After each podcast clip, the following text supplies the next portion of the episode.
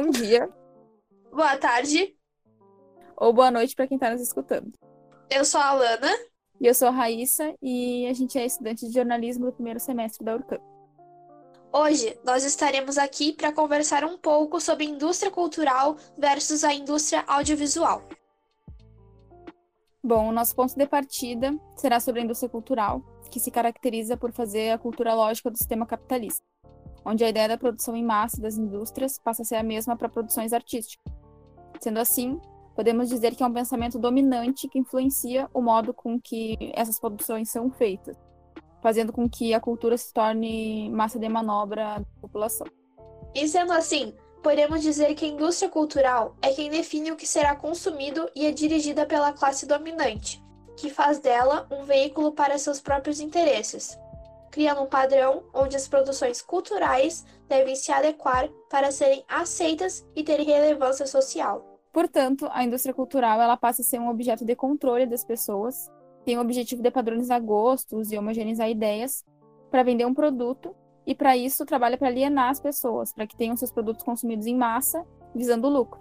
O filósofo Adorno, da época de 1960, dizia que a indústria cultural era como um guia para criar a identidade social de muitas pessoas. Sendo assim, a referência de mundo delas vem através de uma televisão, que é a indústria cultural. Também devemos lembrar que na época existiam dois grupos, os integrados e os apocalípticos. Os integrados, eles não viam a indústria cultural como algo ruim, mas como um dispersor de cultura. Já os apocalípticos, eles imaginavam que a indústria cultural era uma assassina da cultura, visto que poderia limitar as pessoas num restrito pensamento. Agora, indo para a indústria audiovisual, que aqui no Brasil é um setor da economia maior que o turismo, o audiovisual abrange qualquer comunicação, mensagem, recurso, material que se destina ou visa estimular os sentidos da audição e da visão simultaneamente. Desde o final do século XX, à medida que a tecnologia vai avançando, o termo audiovisual vem sendo cada vez mais utilizado como um conceito que busca abranger todos os campos que aguçam nosso pensamento crítico. Esse movimento pode ser mais claramente notado nas áreas acadêmicas, de festivais e gestão cultural. Podemos dizer que a indústria audiovisual bate de frente com a indústria cultural, já que a cultura busca homogeneizar pensamentos e o audiovisual quer questionar pensamentos. Uma de suas maiores áreas é o cinema, que constitui diversos festivais consagrados para a exibição de suas obras, como o Oscar. Mas se engana quem pensa que a indústria do audiovisual e a cultura são distintas, pois não são. Visto o poder da indústria cultural na manipulação, existe um alto interesse de grandes empresas e estatais querendo investir em produções cinematográficas, que atualmente são ouvidas por essas redes né, de investidores, e hoje a indústria audiovisual é importantíssima para a economia brasileira. E agora que a gente já contextualizou o assunto e todos sabem do que se trata, é importante trazer para esse assunto o maior serviço de streaming que a gente conhece hoje, a Netflix. A Netflix já teve seus anos dourados, né, Raíssa? É. Com títulos como BoJack e Narcos, que fizeram muito sucesso, marcaram a trajetória da empresa e ajudaram ela a chegar onde está hoje. A Netflix não era só um veículo rápido de acesso ao entretenimento, era conhecida por ir além disso, também ser uma plataforma que criava conteúdo de muita qualidade. E hoje as coisas mudaram muito, né? A Netflix ela produz em massa filmes e séries autorais. O tempo todo a gente é bombardeado com produções e eu realmente não sei se é possível contabilizar a quantidade de títulos originais que a Netflix tem hoje.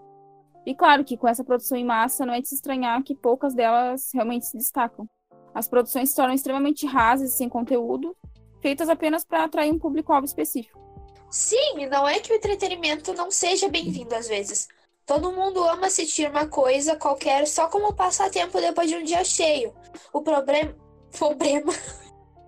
Problema?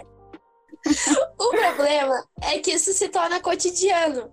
Isso empobrece muito a nossa cultura e até nosso senso crítico. Já que esse tipo de produção não exige nossa capacidade de raciocínio, isso acaba debilitando a nossa capacidade cognitiva não está de fato preocupada com isso. No fim, o que importa é o lucro, o movimento de assinantes, o número de pessoas que está absorvendo esse conteúdo e não se o produto é realmente inovador. Para conseguir novos assinantes e fazer com que os que já assinam renovem as suas assinaturas, para no fim gerar mais lucro, eles precisam atender o seu público específico, que eles conhecem muito bem através dos algoritmos e afins. Tem como saber quais palavras os usuários mais que tipo de gênero encanta mais, o que prende a pessoa que está assistindo a série, né? O que faz ela passar para o próximo episódio e o que faz ela deixar o episódio, e entre outras coisas. Para quem produz esses filmes e séries, basta saber de todas essas informações para criar, e não precisam necessariamente entender sobre a arte do cinema, basta saber o que o público quer e eles dão. E a Netflix é só mais uma entre inúmeras que poderíamos citar aqui, que fazem da arte uma produção em massa que está só preocupada no lucro. O importante é que a gente saiba refletir sobre isso, sobre essa padronização. e a Netflix é só mais uma entre as inúmeras que poderíamos citar aqui, que fazem da arte uma produção em massa que está só preocupada em gerar lucro. É importante que a gente saiba refletir sobre isso, sobre essa padronização da cultura e o quanto isso torna a arte superficial. Bom, pessoal, acreditamos que seja isso a nossa mensagem para hoje. E obrigada para quem ficou até o final. E a gente espera que, de certa forma, tenha sido um assunto relevante para todo mundo. E quem sabe no futuro não podemos retornar com alguma sugestão de vocês. Muito obrigada por ficarem até o fim. Nos vemos em breve. Em breve. eu tô olhando o álcool em gel e já tô.